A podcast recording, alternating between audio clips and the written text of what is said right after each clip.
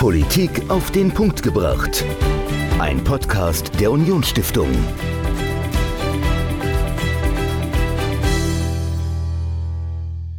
Hallo und herzlich willkommen zu einer neuen Folge Politik auf den Punkt gebracht. Ich bin Dominik, mir gegenüber steht wie immer Michael. Und Michael, wir erleben zurzeit ja jede Menge Proteste im ganzen Land. Äh, ich bin heute Morgen an der Staatskanzlei vorbeigefahren und habe dort Unmengen an Traktoren gesehen, die da äh, protestiert haben. Aber das ist nicht der einzige Protest äh, der Bauern, den wir im Moment erleben. Es wird auch äh, demonstriert gegen eine Partei. Und zwar gegen die AfD. Michael, was hast du denn von diesen ganzen Protesten mitbekommen und wie ordnest du das ein? Ist das was Außergewöhnliches oder sagst du, oh, es gehört dazu? Ja, natürlich. Also Protest gehört in der Demokratie dazu, ähm, solange er friedlich bleibt, sich an Recht und Verfassung orientiert. Ähm, also von daher ist da natürlich äh, nichts einzuwenden. Jetzt gibt es aber abseits dieser Proteste auch äh, immer wieder die Forderungen, dass die Partei, die, also die AfD, doch verboten werden sollte. Michael, du hast mit jemandem gesprochen, der sich in der Parteienlandschaft in Deutschland sehr gut auskennt. Mit wem hast du genau gesprochen und worüber habt ihr euch äh, konkret unterhalten? Ja, ich habe mit Professor Jun gesprochen, der ist äh, Professor an der Universität in Trier, Politikwissenschaftler, und der hat zum einen mal skizziert, wie so ein Parteiverbotsverfahren in Deutschland aussieht, welche es schon gab und ob möglicherweise ein Parteiverbotsverfahren bei der AfD Erfolg hätte oder nicht. Wenn du sagst, äh, es gab schon Parteiverbotsverfahren, also mir kommt jetzt natürlich das Verfahren zumindest der NPD in den Sinn. Das ist ja äh, nie erfolgreich gewesen, wenn ich es richtig im Kopf habe. Ähm, aber gab es denn in Deutschland mal eines, das Erfolg hatte? Ja, es gab sogar zwei in den 50er Jahren. Also 1952 wurde die Sozialistische Reichspartei, ähm, die Nachfolgepartei der NSDAP, verboten und dann 1956 die KPD, die Kommunistische Partei. Ähm, Genau, eine linksextremistische Partei, die dann auch von kommunistischen Staaten wie der Sowjetunion finanziert wurden. Mhm. Ohne jetzt zu viel zu spoilern von eurem Interview, was war denn äh, das Interessanteste oder für dich auch Überraschendste, was Professor Jun im ganzen Zusammenhang mit Parteiverbotsverfahren dann auch in Bezug auf die AfD gesagt hat? Ja, also ich glaube, wir haben beide festgestellt, dass es komplexer wird im Parteienspektrum in Deutschland, äh, dass die Unzufriedenheit steigt. Und ähm, ich persönlich bin auch gegen so ein Verbotsverfahren, weil ich sage, also Unzufriedenheit, das kann man nicht irgendwie wegverbieten, sondern das macht man am besten weg durch gute Politik. Und die gibt es zurzeit äh, auf Bundesebene gar nicht. Also es gibt viele Politikfelder, die ähm, von der Bevölkerung als Problem angesehen werden, wie Migration, wie Wohlstandsverlust, äh, wie soziale Gerechtigkeit. Und das wird nicht aufgegriffen oder nicht äh, gut aufgegriffen. Und von daher äh, kann man so eine Unzufriedenheit eigentlich nur durch gute Politik wegbekommen. Absolut. Das ganze Interview Michael mit Professor Dr. Uwe Jun von der Universität Trier zur AfD, zu einem möglichen Verbotsverfahren und zu Parteiverbotsverfahren, wie sie überhaupt funktionieren, das hört ihr jetzt. Viel Spaß. Heute zu Gast bei mir am Podcast Professor Dr. Uwe Jun. Herzlich willkommen. Einen schönen guten Tag. Herr Professor Jun, Sie sind ja Professor an der Universität in Trier. Erzählen Sie doch mal unseren Hörerinnen und Hörern, mit wem wir heute Morgen sprechen. Ja, ich bin schon seit 2005 ähm, Professor für das politische System der Bundesrepublik Deutschland an der Universität Trier, seit 2021 auch Direktor des hiesigen Instituts für Demokratie und Parteienforschung hier an der Universität Trier. Die Parteienforschung gehört auch zu meinen Forschungsgebieten, die ich seit vielen Jahrzehnten schon ausführlicher betrachte. Ich bin deswegen auch schon seit vielen Jahren Sprecher des Arbeitskreises Parteienforschung der Deutschen Vereinigung für Politikwissenschaft, bin also mit dem Thema Parteienforschung sehr vertraut. Ja, und wir wollen heute Morgen ja auch über Parteien reden. Und zwar, kann eine Partei verboten werden und welche Voraussetzungen sind dafür notwendig? Also einfach die Frage, wie sieht es denn rechtlich in Deutschland aus? Unter welchen Voraussetzungen kann denn eine Partei verboten werden und wo ist das auch geregelt?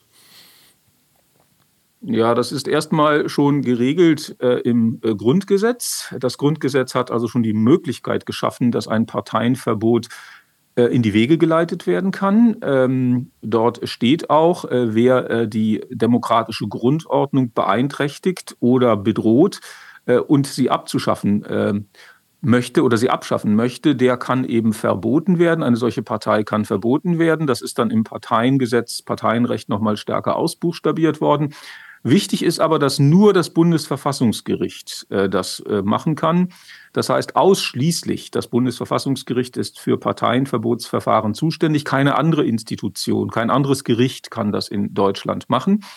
Äh, und es braucht dazu aber den Antrag äh, der Bundesregierung oder des Bundestages. Äh, der Bundesrat oder auch Landesregierungen können einen solchen Antrag beim Bundesverfassungsgericht einreichen.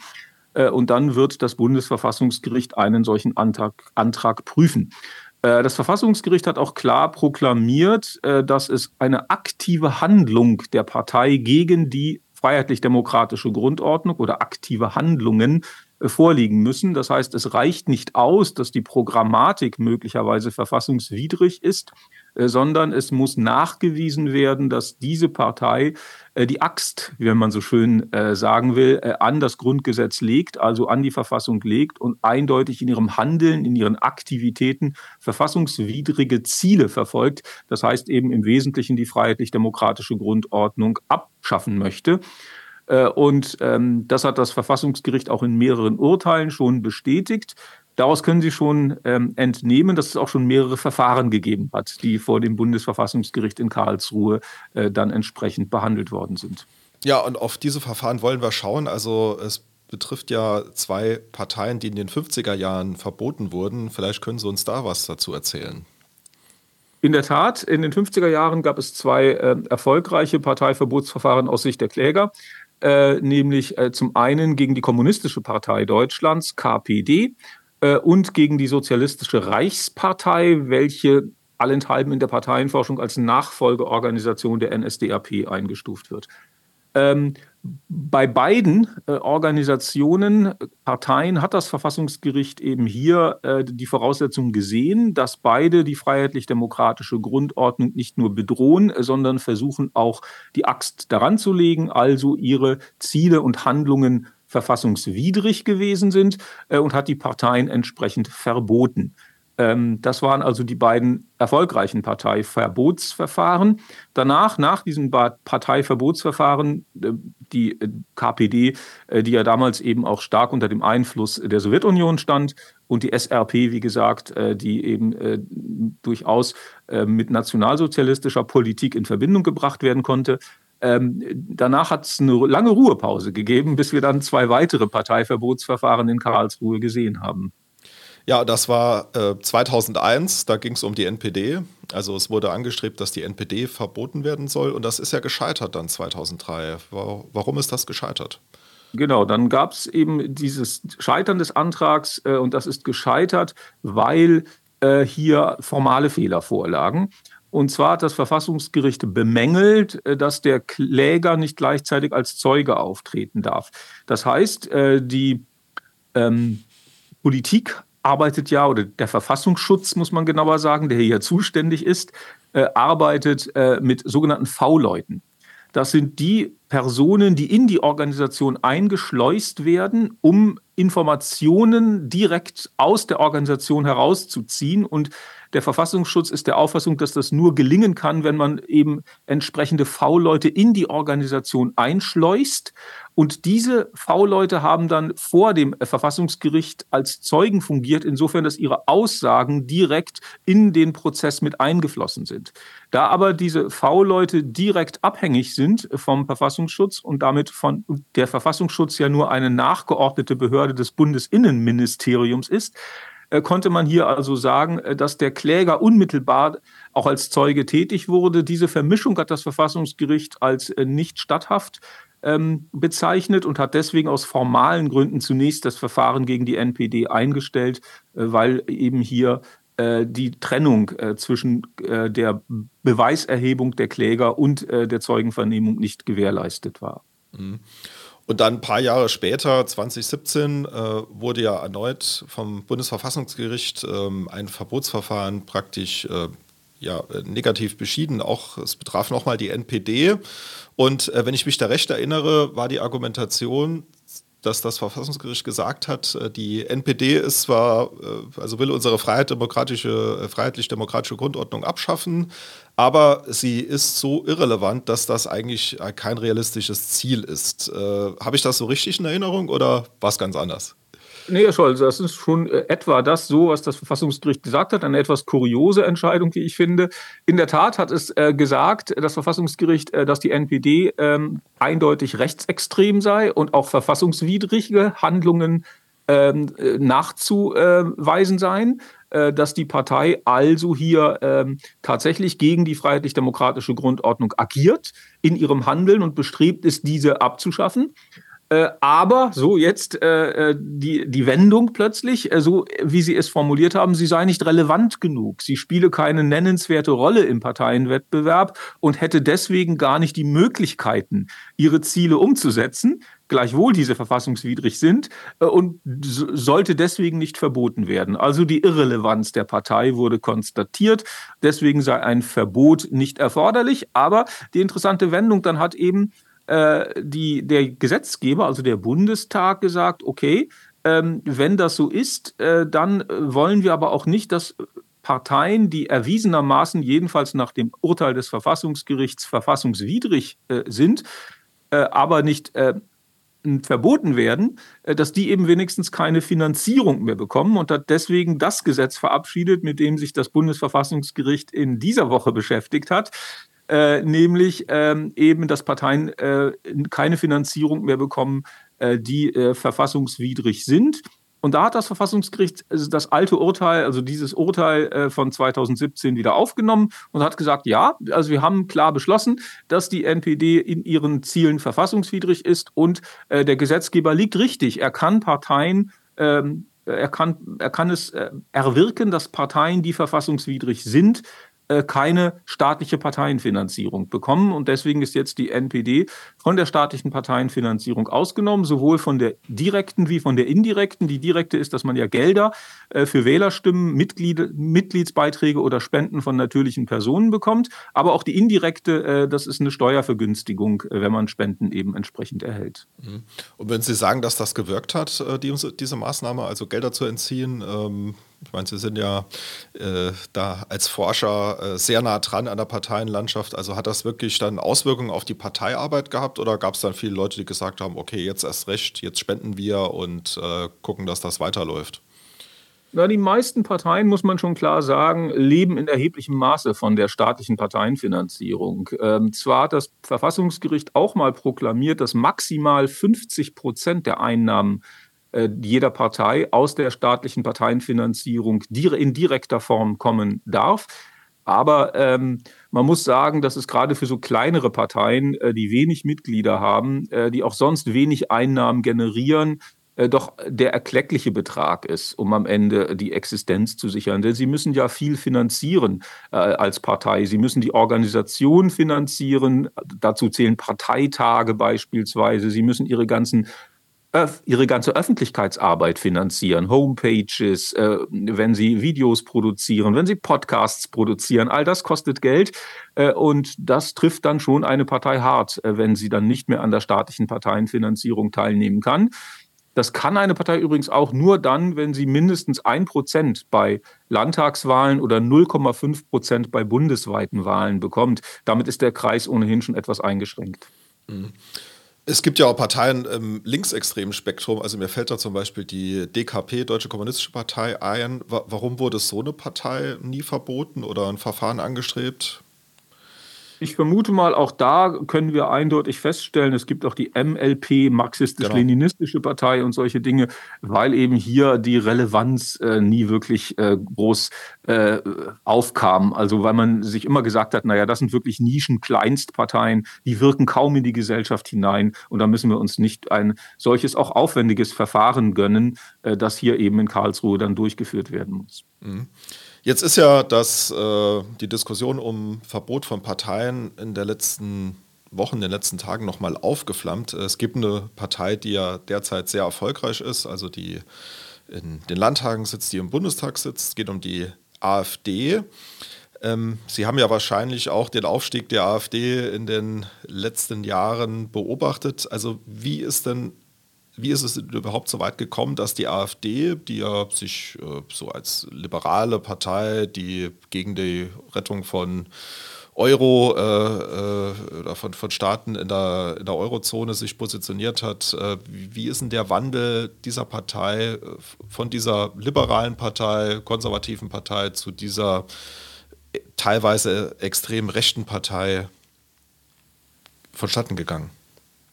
Man muss sagen, dass die AfD von Beginn an eine populistische Partei war. Den Populismus äh, eint, dass er Anti-Establishment-Haltungen an den Tag legt. Und hier war auch eine deutliche Anti-Establishment-Haltung schon zu Beginn sichtbar, als äh, noch Bernd Lucke Parteivorsitzender war ähm, und äh, die Partei dann 2013 gegründet wurde im Zuge der Euro-Finanzkrise.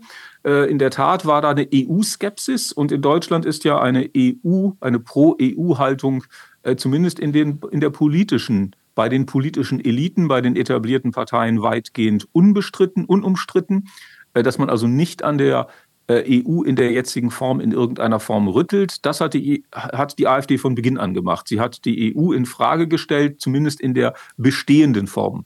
Äh, und diese Anti-Establishment-Haltung hat sich fortgesetzt.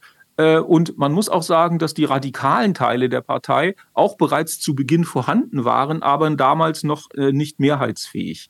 Also Björn Höcke beispielsweise, der thüringische Landesvorsitzende, ist auch schon seit Beginn Mitglied dieser Partei.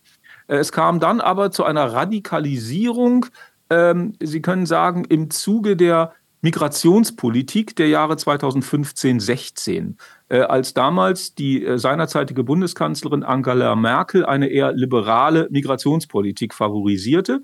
Äh, im, was ja begann mit den Flüchtlingen, die am Budapester Bahnhof ähm, ankamen und dort eben nach Deutschland ähm, dann kommen durften. Das hat dann Frau Merkel weiter ausgedehnt. Es kam zu einer ähm, grundsätzlichen Bejahung ähm, gegenüber ähm, einer großen Zahl von Flüchtlingen, insbesondere aus Syrien. Ähm, dass die eben in Deutschland aufzunehmen seien. Ähm, und das hat dann eben dazu geführt, dass die AfD ähm, sich dagegen aussprach, als einzige eigentlich der Parteien, äh, die seinerzeit nennenswert im politischen Wettbewerb auftraten. Äh, und das hat aber auch dazu geführt, dass innerhalb der AfD die radikaleren Kräfte mehr Auftrieb bekamen. Äh, und dann äh, folgte Frauke Petri als Nachfolgerin von Bernd Lucke. Die radikalen Teile setzten sich schon durch. Aber selbst Frau Petri und ihr Nachfolger äh, Meuthen waren, Jörg Meuthen, waren den radikaleren Teilen der Partei noch zu moderat, wurden dann als Parteivorsitzende nicht mehr geduldet. Beide sind ja auch mittlerweile weder Frau Petri noch Herr Meuthen überhaupt noch Mitglied der Partei, sondern ähm, man hat sich dann eben stärker auf radikale Kräfte in der Partei gestützt äh, und hat dann eben jetzt entsprechend mit Alice Weidel, die allerdings auch schon länger dabei ist, ähm, und Tino Krupalla, äh, zwei äh, Vorsitzende, die auch eher dem radikalen Teil der Partei zugerechnet werden. Das heißt also, Sie können sagen, dass äh, hier eine Radikalisierung äh, stark über das Thema Migration, Ausländer, Skepsis, ähm, äh, stattgefunden hat. Die, und äh, man hat sich auch mittlerweile stärker, äh, noch stärker gegen die EU gewandt, äh, was also schon von Anfang an äh, im Parteiprogramm vorhanden war, ist jetzt sogar mit, der, mit dem Austritt aus dem Euro und einer möglich, einem möglichen Austritt aus der Europäischen Union äh, versehen worden. Auch das wird jetzt nicht mehr, also der, der Austritt aus dem Euro wird sogar offen proklamiert.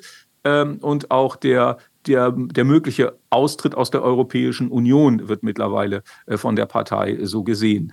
Ähm, dazu kommen, kam dann eben auch äh, eine immer stärker kritischere Haltung gegenüber gesellschaftlichen Minderheitengruppen. Ähm, hier ist insbesondere, werden insbesondere zu nennen äh, kritische Haltung gegenüber ähm, Menschen mit anderer sexueller Orientierung. Ähm, äh, und eben auch Menschen äh, und auch bestimmten Rechten äh, Denken Sie beispielsweise die berühmte Genderfrage, also das Gendern und so. In all diesen kulturellen Fragen hat die AfD eben auch eine immer stärker kritische Haltung eingenommen. Was aber besonders äh, von ihren Kritikern angemahnt wird und wo eben auch das Einfallstor ist für die Verfassungsfeindlichkeit, das ist ihr Volksverständnis. Also wie versteht die AfD das deutsche Volk? Was versteht sie darunter?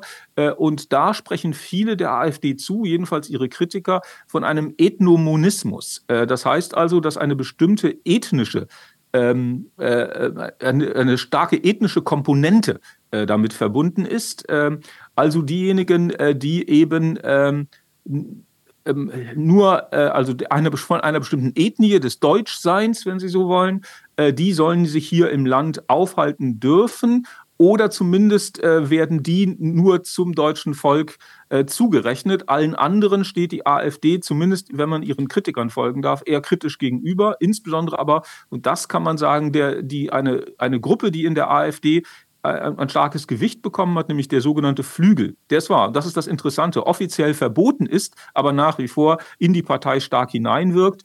Äh, und Sie können das ja auch daran erkennen, dass Björn Höcke äh, beispielsweise, der ja den Flügel der immer die Führungsfigur des Flügels ist, der auch nach wie vor in der AfD eine starke Stellung einnimmt. Mhm. Ja, die Debatte hat ja nochmal einen Fahrt aufgenommen. Also es gab ja dann äh, Anfang Januar ein Geheimtreffen von AfD-Kadern mit Rechtsextremisten. Also ich glaube, der, der Chef der identitären Bewegung, äh, Sellner aus Österreich, der hat ja ein Konzept skizziert, wie wie die Gesellschaft in Deutschland aussehen könnte, ähm, ohne Migranten, ohne Menschen mit Migrationshintergrund. Also Remigration war da ja ein Wort, das gefallen ist. Aber gibt es ansonsten noch Gründe? Also ist es wirklich so, dass die Partei komplett rechtsextrem ist oder ist das nur ein Teil? Also wie, wie, wie sieht denn das aus? Wie ist denn da Ihre Einschätzung? Also dieses Treffen ist im Januar bekannt geworden. Der Scholl es soll wohl im November schon stattgefunden ja, haben. Ja. Äh, und in der Tat äh, hat es ähm, hat es dann auch unter Beteiligung von AfD-Mitgliedern stattgefunden. Das ist das Entscheidende. Zwar sagt die AfD offiziell, sie hat keine Verbindung zur identitären Bewegung, aber inoffiziell scheint es dann doch immer wieder so zu sein, dass es da Treffen gibt äh, zwischen äh, Vertretern der identitären Bewegung und Vertretern der AfD. Ähm, und in der Tat ist das der anfälligste Punkt für die AfD, ihr Volksverständnis, also dieses ethnisch-monistische. Äh, denn das Verfassungsgericht hat klar in anderen Urteilen schon proklamiert, äh, dass das gegen die Verfassung verstößt. Also äh, äh das ist etwas, was äh, hier ähm, nicht akzeptiert wird von Karlsruhe. Ähm, aber es ist eben gar nicht so einfach. Das ist ein Punkt. Äh, ähm, der Flügel gilt auch als ähm, als ähm, rechtsradikal bis rechtsextrem, aber nicht alle Teile der Partei gelten als solche. Einzelne Landesverbände sind vom Verfassungsschutz bereits als gesichert rechtsextrem eingestuft worden. Das gilt aber nur für einzelne Landesverbände, äh, etwa die in Sachsen, Sachsen-Anhalt und eben Thüringen. Ähm, äh, der Bundesverband steht im Moment nur unter dem Verdacht. Er wird beobachtet vom Verfassungsschutz, aber er steht nur unter dem Verdacht.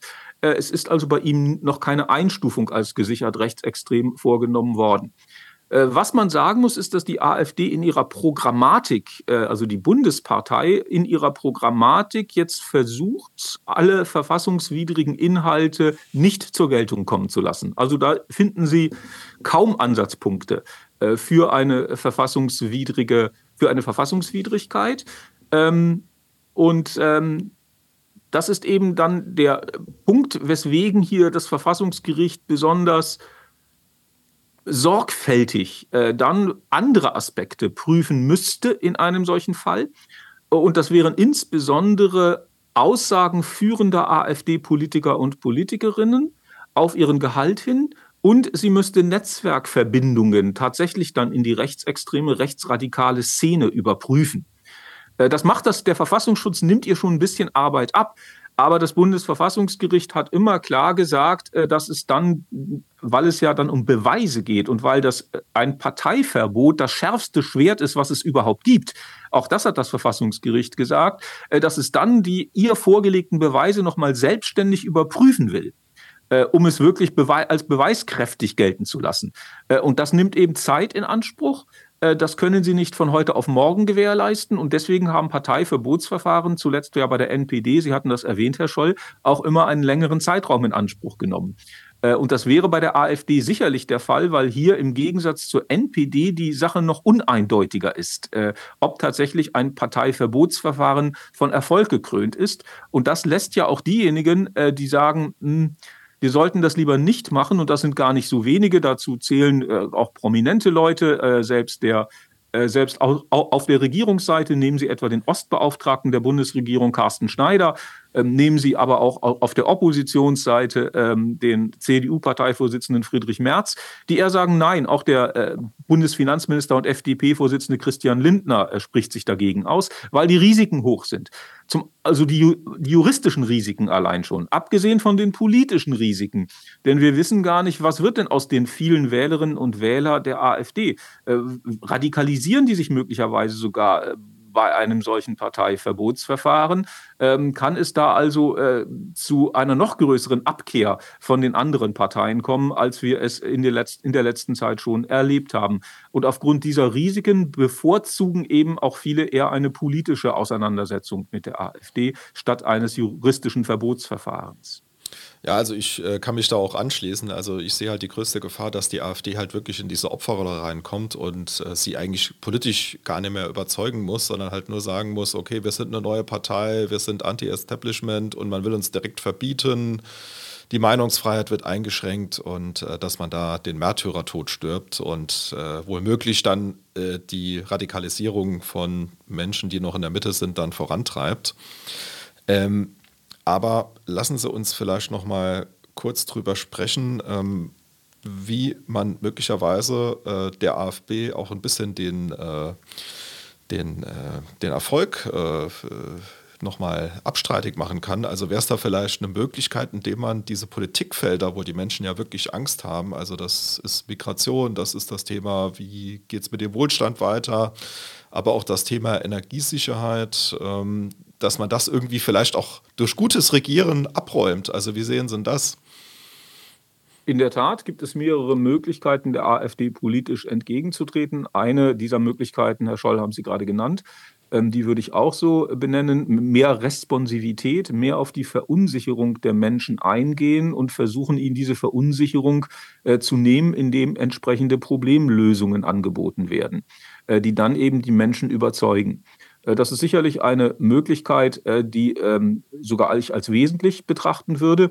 Und da haben wir eben äh, vier Bereiche, wo eben zuletzt die Verunsicherung in der deutschen Bevölkerung klar angestiegen ist. Das ist das Thema Migration an vorderster Front sogar oder in vorderster Linie, muss man sagen. Dann eben haben wir, so wie Sie es sagen, Wohlstandssicherung, ein wesentliches Thema. Die Befürchtung ist sehr groß in Deutschland, dass der Wohlstand sinken wird.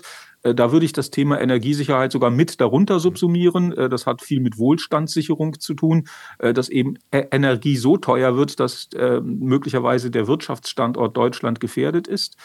Ähm, dazu zählt aber auch äh, so etwas wie äh, sozialer Ausgleich. Auch den würde ich nicht unterschätzen. Ähm, viele Menschen sehen eben, dass es hier, dass sie sich Sorgen machen, dass sie am Ende die Verlierer sein könnten äh, dieses Entwicklungsprozesses. Beispielsweise, weil äh, die Inflation hat jetzt mit dazu beigetragen, äh, Nahrungsmittel oder Energie so teuer wird, dass sie sich das am Ende gar nicht mehr leisten können und dass dann eben nur noch eine bestimmte Gruppe in Deutschland sich dies leisten kann. Äh, das hat auch mit äh, dazu beigetragen. Und dann der gesamte Bereich der inneren und äußeren Sicherheit. Äh, auch den dürfen wir nicht unterschätzen. Ähm, und äh, auch da gibt es viele Befürchtungen. Äh, und das sind ja alles Themen, die die AfD versucht auch aufzugreifen. Äh, und hier können eben die anderen Parteien durchaus was anbieten.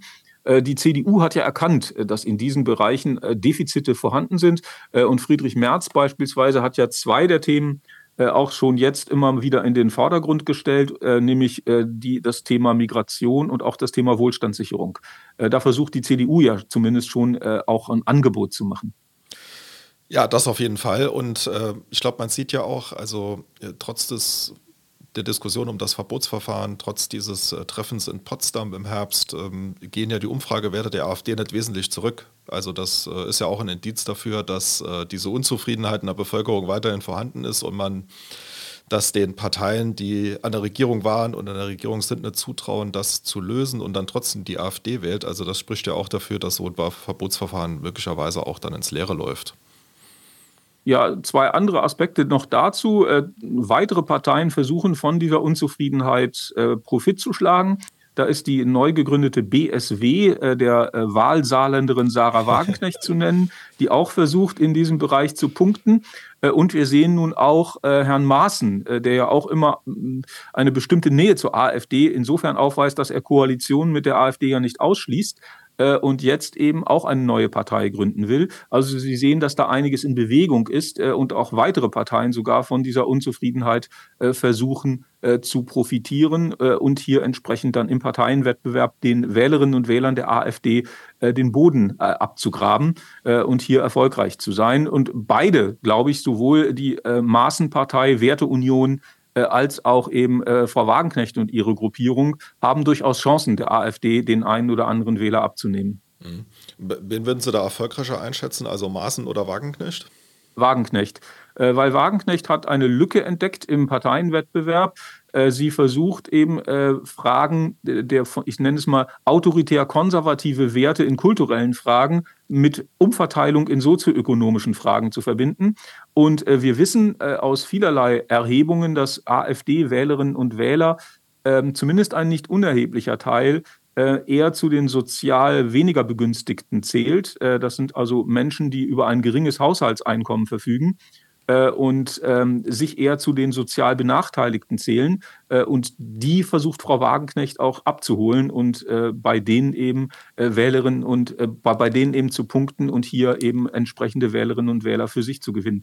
Ähm, also würde ich sagen, äh, Wagenknechts Partei hat bessere Chancen derzeit als die von Herrn Maaßen. Aber müssen wir uns da Ihrer Meinung nach darauf einstellen, dass die Polarisierung im Parteienspektrum weiter zunimmt? Also gibt es möglicherweise da noch eine äh, Herbert Müller-Partei oder was auch immer? Also wie, wie sehen Sie das für die Zukunft? Ja, ja, eindeutig. Äh, wir sehen, äh, dass eben hier, äh, wir sind ja in vielen Transformationsprozessen und Transformationsprozessen Prozesse und Krisen zusammengenommen verunsichern die Menschen. Äh, und die Menschen haben auch an Parteien, an den etablierten Parteien, an Vertrauen verloren gegenüber diesen. Äh, und wir sehen, dass Parteibindungen abnehmen, wir sehen, dass Parteiidentifikationen zurückgehen, äh, dass die etablierten Parteien sich immer schwerer tun, ähm, noch ihre Wähler zu erreichen. Äh, und das öffnet eben die Tür äh, für neue Parteien. Und neue Parteien sind immer dann erfolgreich, auch das wissen wir, wenn sie ein emotional ansprechendes Thema präsentieren, was die Menschen also emotional, gefühlsmäßig berührt. Und Emotionen schüren eher Polarisierungstendenzen denn rationale Erwägungen. Äh, also äh, gebe ich Ihnen äh, recht, würde ich Ihnen zustimmen. Äh, die Gefahr, dass die Polarisierung weiter steigt, ist nicht gering. Und man kann eigentlich für die Bundesrepublik Deutschland nur hoffen, äh, für dieses Land, dass wir nicht in amerikanische Verhältnisse geraten, denn äh, dort sehen wir ja, was dann Polarisierung für Auswirkungen hat. Ja, aber es wird auf jeden Fall schwerer zu regieren. Also wenn wir dann jetzt mal in den Osten schauen, da äh, stehen ja dieses Jahr drei wichtige Landtagswahlen ähm, an und äh, zurzeit sieht es ja so aus, dass es da irgendwie keine ordentliche Koalition geben wird, oder? Das bleibt in der Tat. Äh, wir sehen auch eine Fragmentierung des Parteiensystems äh, in zweifacher Hinsicht. Zum einen, dass die großen Parteien, die ehemals großen Parteien, muss man manchmal sogar schon sagen, äh, an Zustimmung verlieren und dass immer mehr Parteien dazukommen. Das ist eine doppelte Fragmentierung und die erschwert die Koalitionsbildung. Ähm, und ähm, ja, dann muss man halt sehen, wie kompromiss- und konsensbereit die Parteien sind. Wir haben ja schon die, ähm, man kann sagen, ungewöhnlichsten Konstellationen, wenn Sie beispielsweise gucken, dass in Sachsen CDU, SPD und Grüne regieren, dass in Sachsen-Anhalt äh, CDU, SPD und FDP regieren. Äh, also äh, zwischen den vier, vier Parteien der Mitte ist ja schon fast eine allgemeine Koalitionsbereitschaft vorhanden. Aber es kann sein, dass selbst die vier keine Mehrheit mehr erzielen äh, und dass dann ganz neue Konstellationen entstehen. Da bin ich übrigens gespannt, äh, wie sich BSW verhält, genau in der Koalitionsfrage, wie koalitionsfähig sie angesehen wird von den anderen Parteien und wie sie sich selbst als Koalitionspartei versteht. Also mit wem will sie am Ende koalieren? Frau Wagenknecht hat zwar erklärt, dass sie mit Faschistinnen und Faschisten nicht kooperieren möchte, äh, aber was heißt das genau dann im konkreten Alltag? Äh, Herr Maaßen wiederum hat gesagt, er könne sich vorstellen, äh, mit der AfD zu koalieren. Ähm, und das könnte ja, wenn die AfD in Thüringen tatsächlich im Moment die Umfragewerte erfüllt, dann auch bei den Landtagswahlen im äh, September. Äh, das könnte ja dazu führen, äh, wenn Maaßen die 5%-Hürde meistert, äh, dass es da vielleicht dann eine Koalition sogar entstehen könnte. Äh, das ist ja im Moment nicht auszuschließen. Man muss also abwarten, äh, wie sich das dann am Ende alles austariert. Ähm, aber Sie sagen es, im Grunde genommen werden Regierungsbildungen erst einmal komplizierter, komplexer, schwieriger.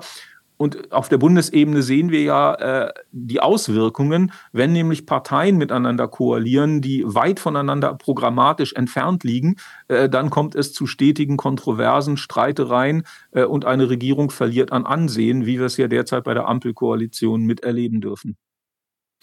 Herr Professor John, vielen Dank für den Podcast, für Ihre Einschätzung und ich sage bis bald und tschüss. Ich danke Ihnen, Herr Scholl. Tschüss.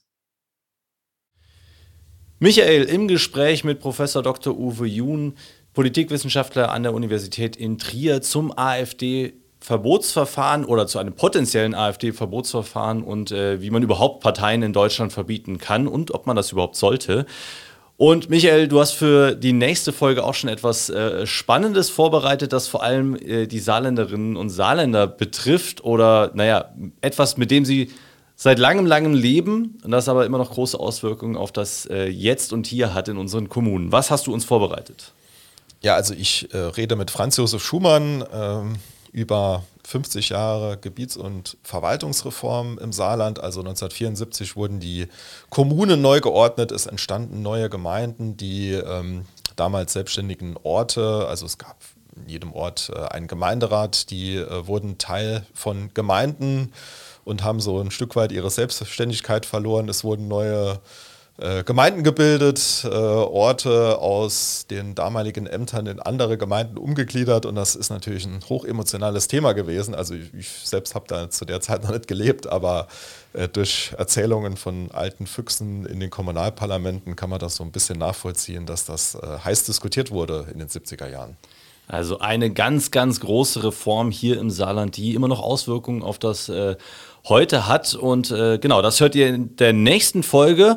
Und wenn ihr Feedback habt zu dem, was wir machen oder The Themenvorschläge, wenn ihr was Bestimmtes hören wollt von uns oder einen Referenten mal hören möchtet, den wir einladen sollen, schreibt uns. podcast.unionstiftung.de. Da erreicht ihr uns. Wir freuen uns auf eure Rückmeldungen und wir hören uns dann in der nächsten Folge wieder. Bis dahin. Ciao. Politik auf den Punkt gebracht. Ein Podcast der Unionsstiftung.